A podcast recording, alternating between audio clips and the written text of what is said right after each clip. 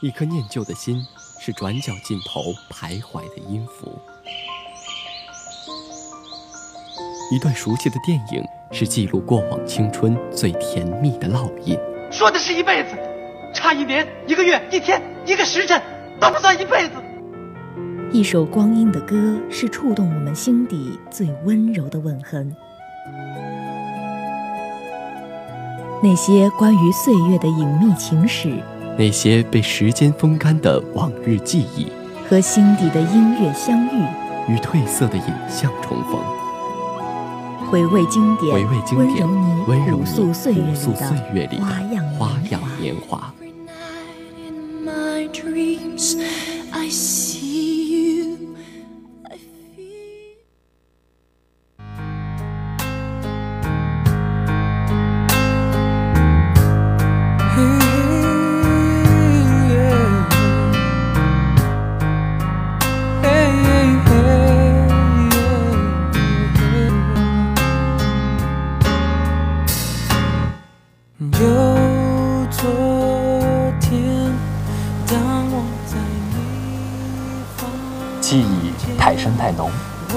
典太真太切。这里是回味经典，我是如云，我是付鑫。每一页每个字都好甜。哎，付鑫啊，最近你有没有在听什么歌曲啊？嗯，我个人是就是。有时候别人推给我歌，我就会听了。不过主要听歌的话是看心情的。对，有时候是看心情。然后我呢，最近就是在听一些就是以前的老歌，因为我感觉，嗯，听老歌的话，就是能够让我回忆起当时，嗯，我第一次听那首歌的时候的状态以及我内心的感觉。有时候歌曲好像就承载了我们的记忆一样的，在一个时间点，我们一直。反复的去听一首歌，然后久而久之，好像再回过头听的时候，就会回想起当时的那种感觉。对，就像我就是在军训的时候，一直有用一首歌曲作为我的闹钟，就是喊我起床啊，就是那首我喜欢上你时的内心活动。然后我现在听起来呢，就有一种好像是喊着我起床的感觉，就特别难受。最近啊，今天也是到了这个十一月十七日了，然后我们湛江都已经说是名义上的进入冬天了，但每天都好像还是很热一样的。对，呃，那那么其实呢，我们今天要介绍的这位歌手，也是我们嗯，就是童年时期非常流行、非常听了非常多的一位歌手，叫做陶喆。而且陶喆呢，他跟很巧，跟上次我们介绍这个李荣浩一样。他也是跟我们如云同一天生日，也是七月的十一号出生的。对，这一天真是特别的独特呢。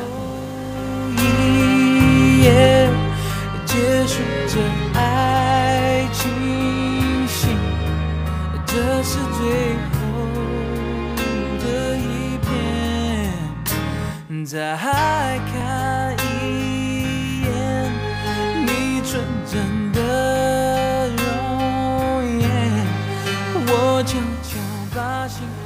陶喆的歌，我想如果大家有熟悉的话，应该是类似于像是《就是爱你》啊，还有像是呃你爱我还是他对这些歌曲，我觉我记得我记忆当中的陶喆应该是在我们小学的时候。对，小学的时候他有一首歌曲，呃，我现在听起来都特别的有感觉，那就是那首《今天你要嫁给我》。嗯哦，是当时和蔡依林一起合唱的。对，我相信这首歌曲啊，很多人都听过。走就走不要回头，不要让我看到你在流泪。不要挥手，不必点头，答应我你不为我。那么陶喆呢，是一九六九年七月十一号出生在香港，台湾创作型男歌手、音乐制作人，毕业于加利福尼亚大学洛杉矶分校。而且呢，陶喆的父亲陶大伟是台湾的歌手、制作人以及儿童节目的主持人。母亲呢，王富荣出也是出身梨园世家，是一位京剧表演艺术家。他的外祖父呢，也是一位嗯京剧表演的艺术家，并且呢，创新了嗯台湾复兴剧校，所以他家的那种文化氛围啊，真的非常的浓厚。这种音乐感觉从音乐世家出来的一些呃歌手，曹恩是特别有才对，华特。别多，像邓紫棋啊，还有王菲，这些都是音乐世家。那么陶喆呢，是于一九九三年，他以这个音乐制作人的身份啊，呃出道了，然后参演了他制作的第一个专辑。后来呢，还在九五年为这个陈淑桦呃制作了专辑《淑华盛开》。然后呢，他于一九九七年就转型为了歌手，同时同年呢，就凭借首张的单人专辑《David Tao》获得了他的这个很多的关注。并且他将这个我们音乐里面的这个节奏蓝调，也就是 R&B 的曲风，去引入了这个台湾当时的流行乐坛。对，要说到陶喆，其实他自己的经历也是非常的多。比如说，他出生在香港啊，但是却在美国读书，然后还在美国打工，以及就是在各种工厂、呃乐器店、还有鞋店、服饰店等等那些，呃、就是我们认为呃不不那么具备艺术气息的地方工作过。所以我觉得他的，嗯，就是那个历程跟他的作曲也有一定的关系。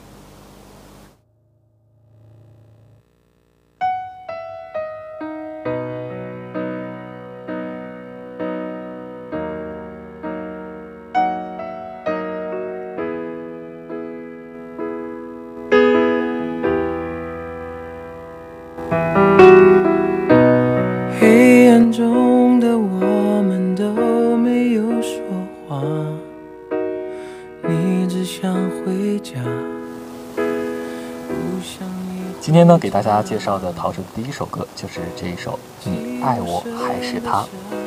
这首歌呢是由陶喆和娃娃一起填词，陶喆进行作曲的，收录于2005年1月21日发行的专辑《太平盛世》当中。零六年的时候啊，这个陶喆因该歌曲呢获得了第六届百事音乐风云奖最佳作曲奖。这是他在这个零三年做了这个黑色柳丁之后啊，呃，他以音乐为媒介，然后深刻的剖析社会的现象，然后再经过了这个两年多的构思，还有他的一些音乐创想里面，最终和这个娃娃一起创造出了这首《你爱我还是他》。相信其实很多人对这首歌都不陌生啊，童英应该也是。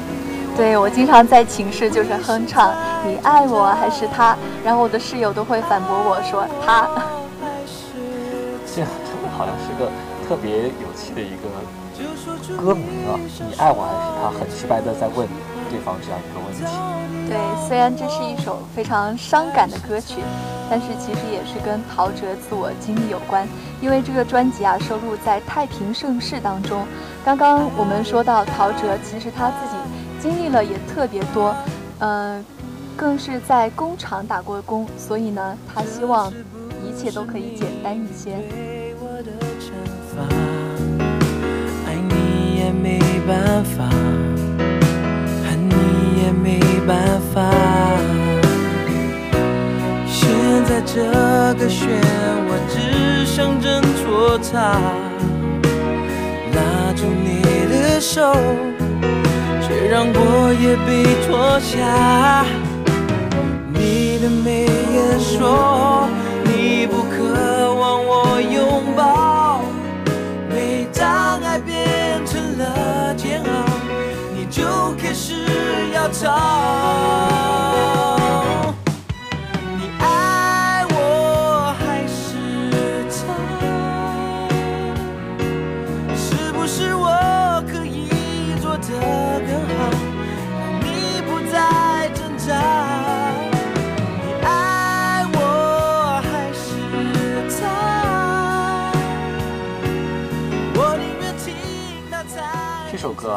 大家可以听到这个歌曲当中经常会出现那个古典钢琴的这样一个伴奏的方法。对，他用这样一个古典的钢琴还有弦乐呢，去衬托的这样一个手法，来表现就是你爱我还是他当中对于爱情的这样一种小伤感，同时感情的升华在不断随着这个音乐的递进，慢慢的往上走。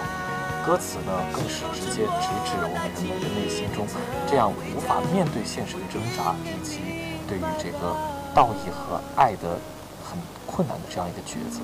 对，就像刚刚说到的陶喆啊，他觉得自己非常向往太平盛世一样。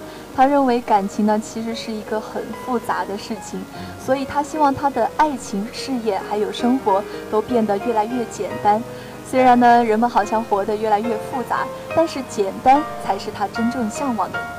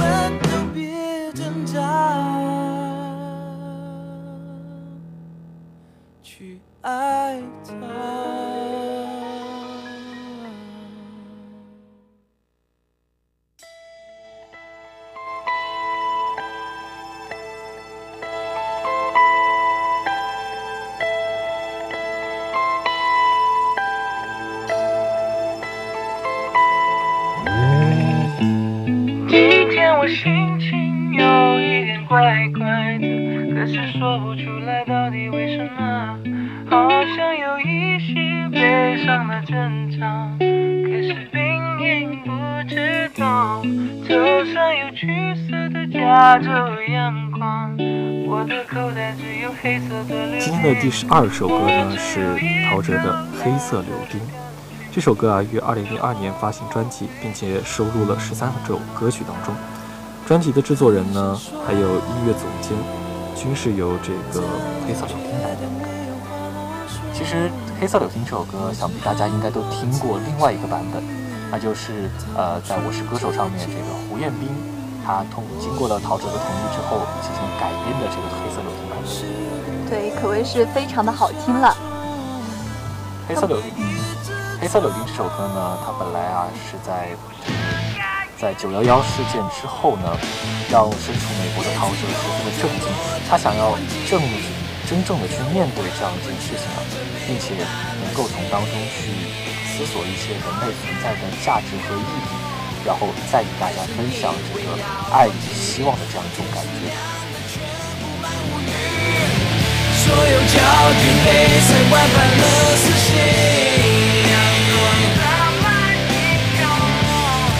我看你不过是用命，我只想哭，只想哭，只想哭，我只想哭，只想哭，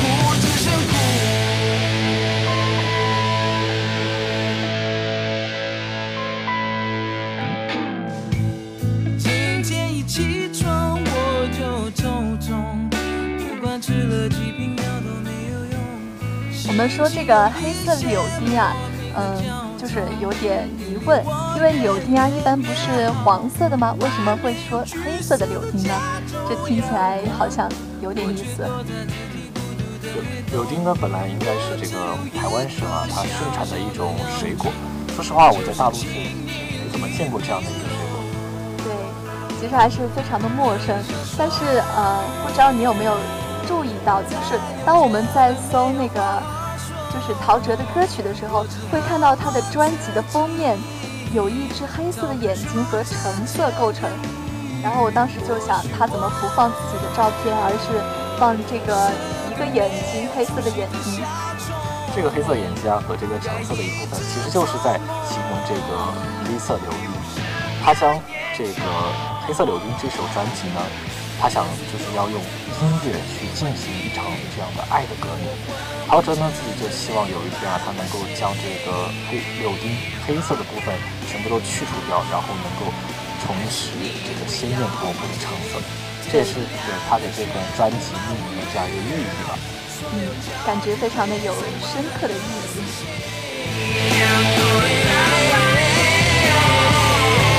我看你不过是用命。我只想哭，只想哭，只想哭，我只想哭，只想哭，只想哭。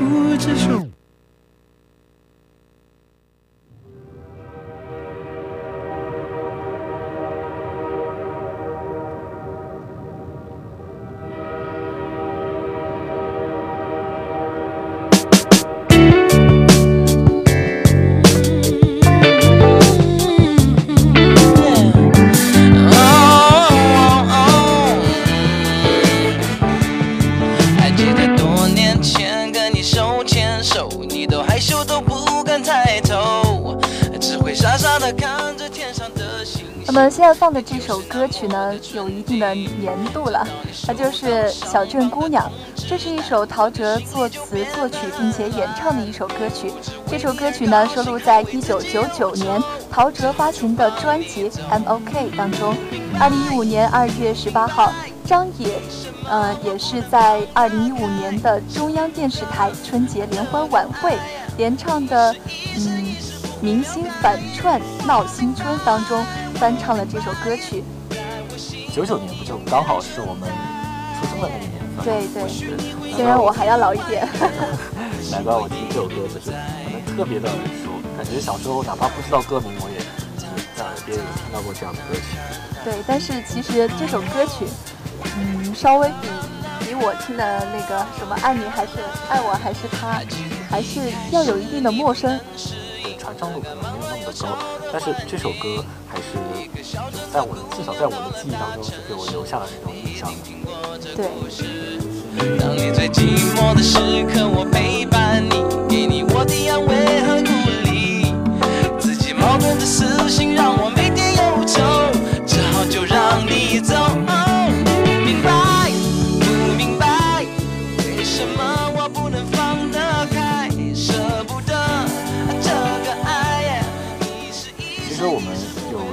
到，就是为什么我其实很奇怪，为什么会取“小镇姑娘”这样一个名字啊？感觉好像是民谣一样的。对我一开始想的是小镇姑娘，会不会是呃像丁香花一样唱给一个女孩的？嗯，就特别慢的那种，用吉他进进行伴奏的这样一种对民谣，现唱但是呃没想到一听啊，原来是像摇滚一样的这种风格。对，其实这首歌的灵感呢，陶喆他自己表示，并不是因为他遇到了一个姑娘，而是因为他自己想写出自己的心声。呃，因为觉得自己出道了，就有点像是一个小镇姑娘，突然长大了，到了花花世界，一下子就感觉有点丧失自己的初心啊。就像歌词里面写的，不明白不明白，为什么我不能放得开，舍不得这个爱，你是一生一世都不会了解。我明白，我明白，在我心中你永远存在。或许你会有一天怀念，可我已不在。对，如果这个呃用作写给一个女生的视觉来看，好像也有一定的深度。但是如果是按照陶喆自己内心的那种感受，就是说自己嗯、舍不得这个爱，或许有一天自己会怀念呃以前的那个自己。可能他也是希望，就是在他面对出道之后的那种丰富多彩的世界，面对一个不一样的生活，他也想要保持自我的这样一种感觉。对，但是有一天他也许就不会是那个最初的样子。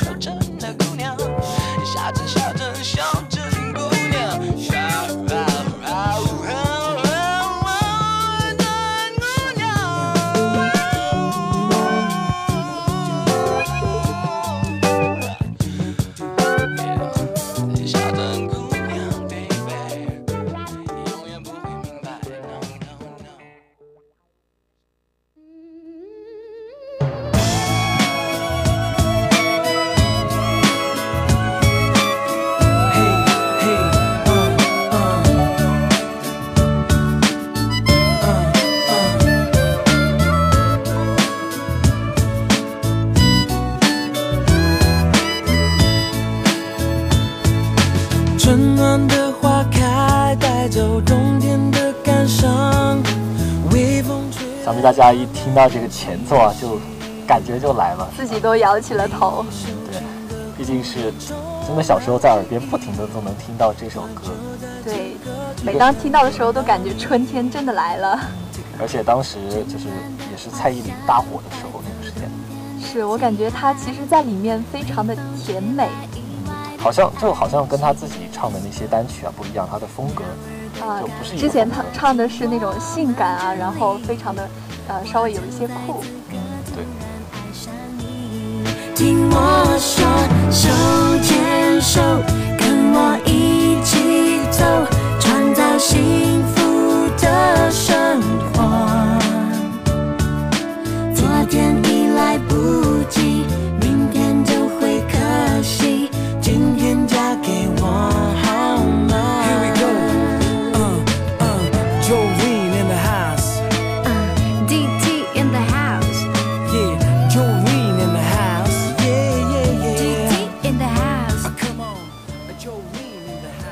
你要嫁给我呢，是陶喆和蔡依林合唱的一首歌曲，是由陶喆作词作曲，并且收录在陶喆第五张专辑《太美丽》当中。二零零七年二月十七号，陶喆和蔡依林在中央电视台春节联欢晚会上演唱了该歌曲。这首歌呢，于零七年不仅是获得了这个第十八届金曲奖的年度最佳歌曲奖，同时在零八年的是第二届无线音乐颁奖盛典当中啊，今天嫁给今天你要嫁给我啊，也是获得了这个对唱奖。对，其实我觉得在这首歌曲当中啊，其实就是描绘了一个男女，就是从恋爱到结婚，还有他们的甜蜜的一个过程。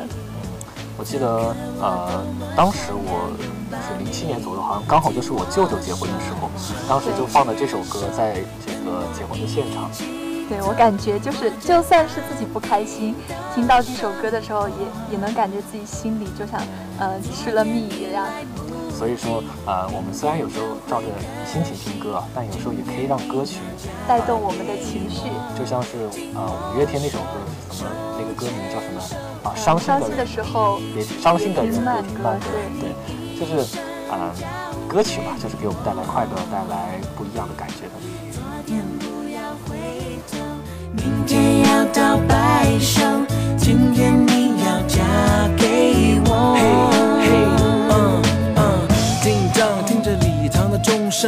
我们在上帝和亲友面前见证，这对男女现在就要结为夫妻。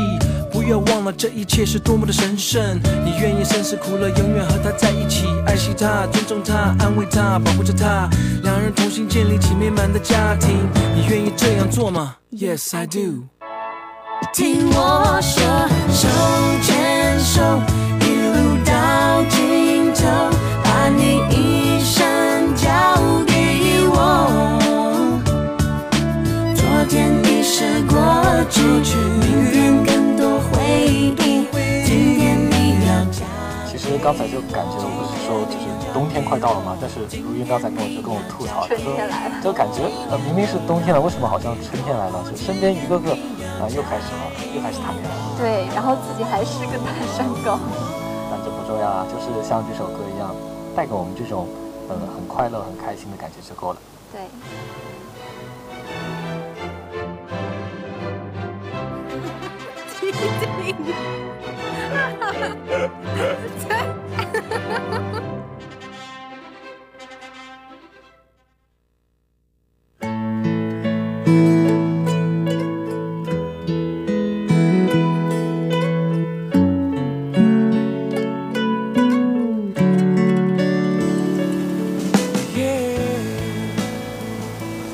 那么今天要给大家这个介绍的陶喆的最后一首歌曲呢，就是《就是爱你》。这首歌啊，收录于陶喆2005年发行的第四张专辑《太平盛世》当中。这首歌呢，也是于06年，然后在 Hit 流行音乐奖年度十大华语歌曲。2010年呢，更是获得了这个十年港台十大金曲。对这首歌曲啊，也是我在朋友圈吃狗粮的时候，他们就是拍视频啊，唱这首歌曲，我就感觉非常的好听，特别是中间的一段，就是爱你爱。歌曲是特别的悠扬动听的，而且你知道吗？陶喆啊，他就专门以这首歌的名字去创办了将近开了有三四场的轮回演巡回演唱会系列，都是叫《就是爱你》。哇哦，那真的就感觉好像是他的歌里就充满了爱。对，非常有心了。要记得我们相爱的方式，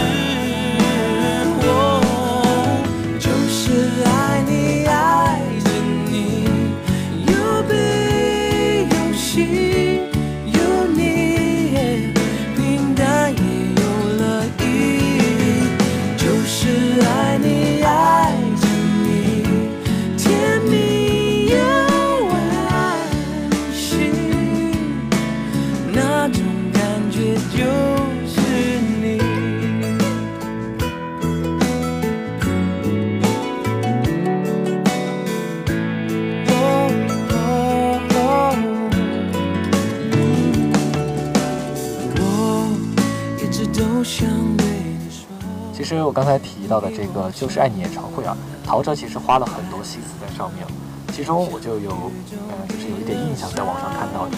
陶喆呢，当时他在这个演唱会现场，他以这个驾驶啊，卡通的直升机，然后作为这个出场，然后呢，把这个红馆演唱会现场幻化成了一整个原始的森林，然后呢，以他的这首《找自己》，然后开始了这个演唱会的序幕。接着呢，然后把把自己出道出道以来的这个二十多首名曲啊，全部都汇集汇集起来了。比如说像飞机场的十点半、爱很简单、沙滩、黑色柳丁、鬼、夜来香、望春风等等，然后把整个现场的那种感觉的气氛就烘托的特别的好。其实我觉得这首歌曲呢，好像就是在跟一个自己深爱的人表白的感觉。不管是他的歌歌曲的题目啊，还是他里面的歌词，感觉听着都非常的生动。而且陶喆的这个声线和他的这种演唱方式，就是那种娓娓道来，拉着你，拉着你的双手，然后眼睛看着眼睛，在对对方说着“就是爱你”这样一句话。对，真的是足够的深情。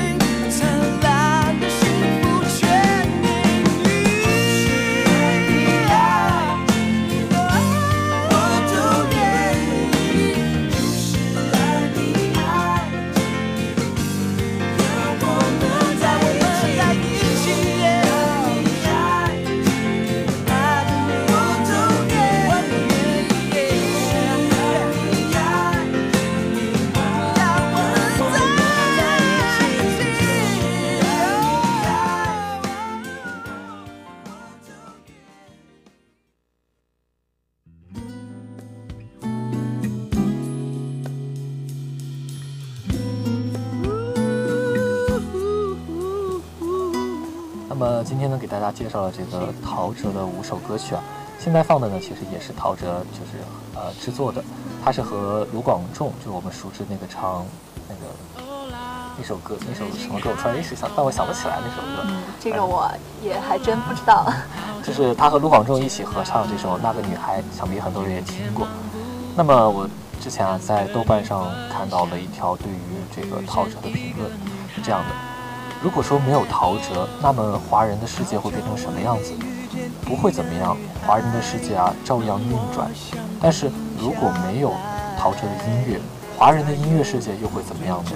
我想我们会失去一些我们一直想要却又无法得到的东西，我们会失去一笔财富，至少是一个好生意。而这笔财富呢，是上帝注定要给我们的一个给，就像是上帝给了西方人 John Lennon John Lemon 一样的。虽然啊，陶喆也许无法像他那么伟大，但是很多年以后，我们也许就会发现陶喆的他的这个音乐的价值。对，其实你说到这个的时候，我现在已经发现了，嗯，我们说，呃，世界上如果没有陶喆会怎么样？其实好像这样看的话不会怎么样，但是我现在想起来，如果没有他的话，我可能会丧失我童年的一些乐趣，还有我的回忆，我当时的感受。至少我现在可以用嗯听他的歌曲的方式去回忆我的童年。对，就会有这样的感觉，歌曲就融入了我们的记忆嘛。当然，其实对于我们每一个人都是一样的。也许在茫茫人海当中啊，我们是特别渺小的一个，但是在我们的记忆当中，在我们的家人当中，在我们的亲朋好友当中，我们是那样一个独特且有个性的人。嗯，是那样一个就是有意义的存在。最近忙不忙？想不想谈谈我说的那个女孩？那么今天呢，我们要给大家介绍的电影啊，也许有些就是小伙伴在这个视频网站，比如抖音、快手这些，应该有看到一个叫小千代的小女孩，就是那一双有着特别美丽的眼睛，然后笑起来特别可爱的那个小女孩。对，据我所知，还有不少的朋友在朋友圈的时候用小千代的背景图作为朋友圈的背景图。那么我们今天要讲的呢，就是这部电影《一击。认真分析着我的傻话，谁不应该宠坏她的倔强？那个女孩。说明年想去，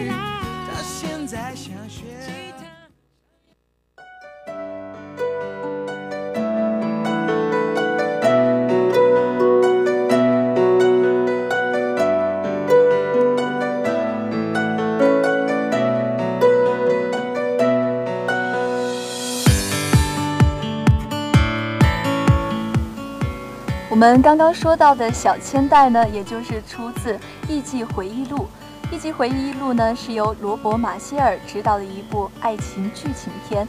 影片呢是以主主人公小百合，也就是小千代，里面有章子怡饰演的一个视觉回忆自己的悲剧的一生。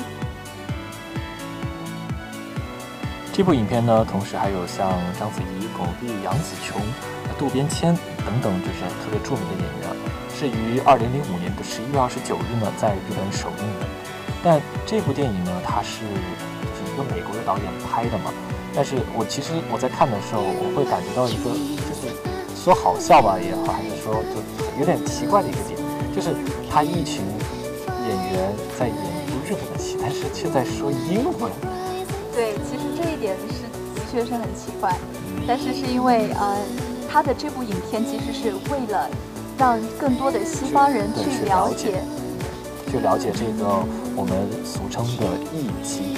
嗯，对。Take my hand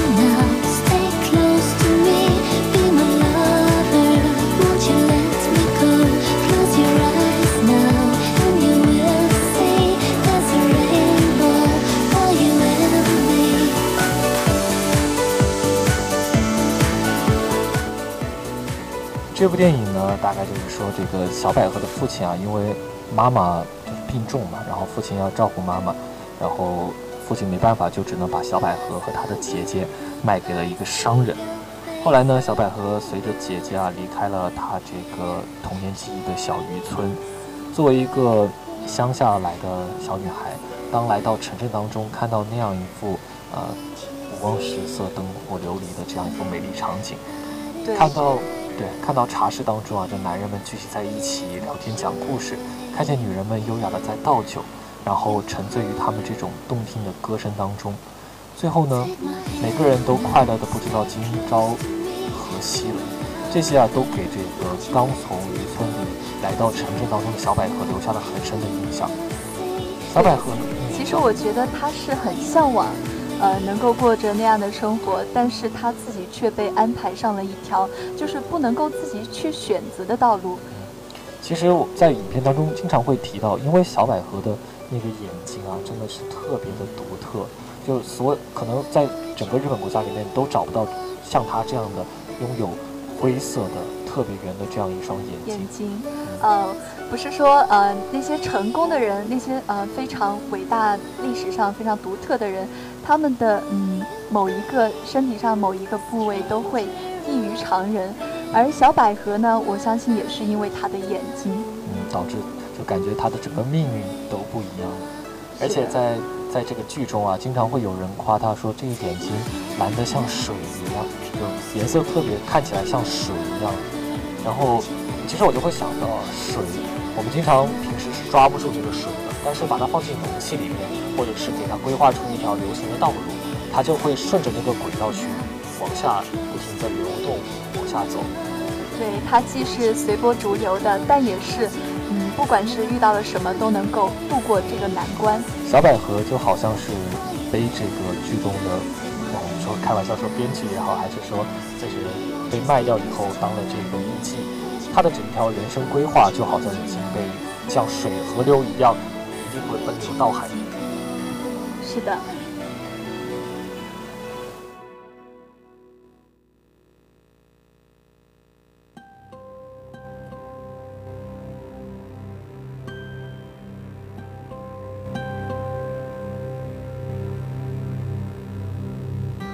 ，Lay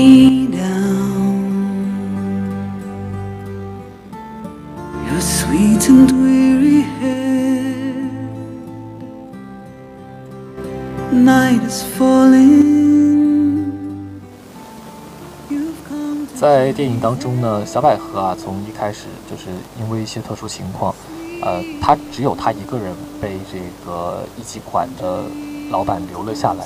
她姐姐因为这个就是天、天赋上或对者不能不能就是没法去当这个艺妓，于是只能被卖去了另外一边的这个呃馆子里面。嗯，其实他一开始就是想要寻找自己的姐姐，但是最后发现他姐姐自己一个人走了，所以他的嗯，在事后呢也知道自己的父母已经逝世了，所以他就就是在这个世界上就算是一个孤儿了。在那样的背景之下，他又被治污的那些呃奶奶啊、妈妈之类的人，就是让他做了奴奴婢。其实这样的话，嗯，感觉非常的悲惨。而且呃，其中有一点啊，就是那个在他工作的这个仪器馆里面有一个头牌叫出逃，他，就因为其实俐对巩俐饰演的这个出逃，他一开始其实就发现了小千代，就是小这个后来的小百合，她有成为艺妓的这个天赋和能力，但是呃，就是在这样的嫉妒之下，他对他百般刁钻。嗯，我记得他就是经常看到小千代就说一句话：“你身上有鱼腥味，离我远一点。对，就不停的在嘲讽他这个低低贱的出身，我觉得看不起他。但是在随后，呃，当小千小千代长大以后，遇到了另外一位艺妓甄美雨，这个甄美雨啊，就一直在帮他，在辅佐他。嗯，不过我个人觉得电影当中对于小千代最深的一个改变吧，应该就是大家在抖音上看到，在抖音、快手上看到的那个片段，那个那个片段就改变了他的整个人生。”嗯，那个片段呢，也就是当小千代遇到了自己生命中那个最重要的人，也就是在影片里，嗯、由渡边谦扮演的会长。嗯、会长呢，在他当奴婢最最痛苦的一段时期，给了他一些温暖。然后那一幕好像是他展开了自己非常嗯非常久没有笑过，然后突然之间一笑，就会感觉特别的惊艳。尤其是会长跟他说啊，呃，我平时就喜欢吃甜的，因为甜的会让人开心。他给小仙代买了一个冰淇淋之后，然后带着他刚才就是雇雇的两个义气就走了。当他看到街边打着伞，然后敷着敷着这个白色的粉，然后穿着和服的艺妓，对，非常优雅精致的艺妓。也就在那一刻，他不仅是想要为会长，也是为他自己，他要成为日本最有名的艺妓。对，最后呢，他也成功了。其实我们嗯中国人啊，对于艺伎可能有呃不是有一定的了解，可能会觉得它是一个嗯不太好的一个职业，但其实完全不是这样子的。在日本的大多数的历史上，艺伎都发挥着一个非常重要的作用。就像这个小百合的原型，也就是日本的最有名的一个一名，叫做岩崎丰子。他甚至招待过嗯日本的内阁大臣，以及以及呃像我们说的英国的王子啊，还有英国女王伊丽莎白都是他的座上宾。其实，在电影当中呢，有一句话就把这整部电影的主题给呃映照出来了，就是千万记住，艺妓不是妓女，也不是别人的妻子。我们卖艺，但不卖身。我们呢是要营造一个神秘的世界，一切都是美不胜收的。艺妓既是艺术家，它也是一件活生生的艺术品。对，其实我觉得这句话确实有一定的意义。就像嗯，我们所说的艺妓绝非妓女之流，在日本，艺妓的社会地位其实并不低下，因为他们大多洁身自好，加上他们的技艺非常的超凡，所以呢，人们对艺妓就是敬爱有加，并且呢，艺妓就是非常的有自己的礼仪习惯啊，以及各种自己的修养，所以当时在日本，艺妓也是他们传统文化的一部分。称之为日本的国粹。艺妓真的是，就是在当我了解到这部电影啊，了解到艺妓这样一个呃职业的时候，我是抱着就是去，好像我们去观赏一些艺术大师的那种心态去看的。确实，不论是在呃技艺、才华、言行举止上面，他们都宛如一个艺术品，宛如一个艺术方面的大师。对，据说是不管是在琴棋书画，还是在那些呃。插花呀之类的造诣上面，他们都要达到一定的高度。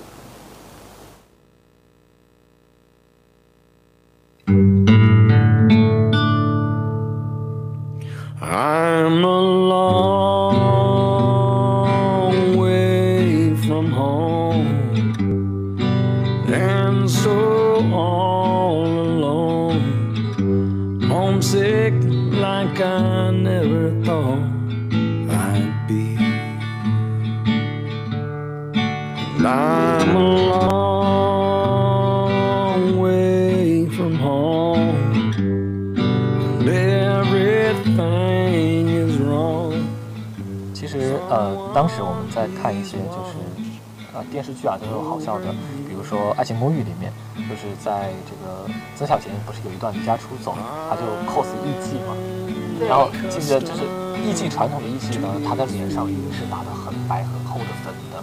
当时呢是因为这样的，就是在呃差不多十六、十七世纪，当时电灯在日本是还没有流行的，所以他们必须要把脸打得特别的白，才能够让观众看得清楚。对，那其实这样说来看起来也不是说像我们看的那样白的可怕。他们都是也是为了能够让呃欣赏者更好的看清楚他们，看到他们是如何展示自己，如何把啊如何把自己变成一个完美的艺术品的。对，不知道你记不记得里面有一段，就是说章子怡在一段雪中独舞的时候，穿的那双高跷般的木屐。其实是高达十二寸的。对木屐这个东西，呃，我在呃日本的一些文化里面也有见到过，真的是啊，穿起来很累的，就像我们上行的歌要穿，女生一定要穿高跟鞋。高跟鞋。对。但是呃，我感觉它的那个木屐比我们高跟鞋难穿多了。要在行走啊、呃站姿这些方面都要有很深的造诣，然后要不停的练才可以。嗯。那么巩俐呢，在拍摄这个《艺伎回忆录》的时候。也据说练了五个月的折扇，才可以轻松的玩转三把折扇。嗯，这些演员在拍摄这个艺伎回忆录的时候，也是为了能够让自己啊，把艺伎的那种形象、那种那种气质表现出来，然后练了很久很久。对，而且艺伎回忆录的演员的造型还有服装，和正宗的艺伎其实还是有很大的不同的。这是因为在嗯十十七位担任影片服装和化妆的工作人员当中呢，其实只有三个日本人。所以说艺伎啊，也许还有人对他会产生一些误解，但是当你去好好看过这部电影，或者是去好好了解过日本的文化之后，你们就会明白，这个在日本人口中，呃，被称为完美的女性到底是怎样一个艺术家。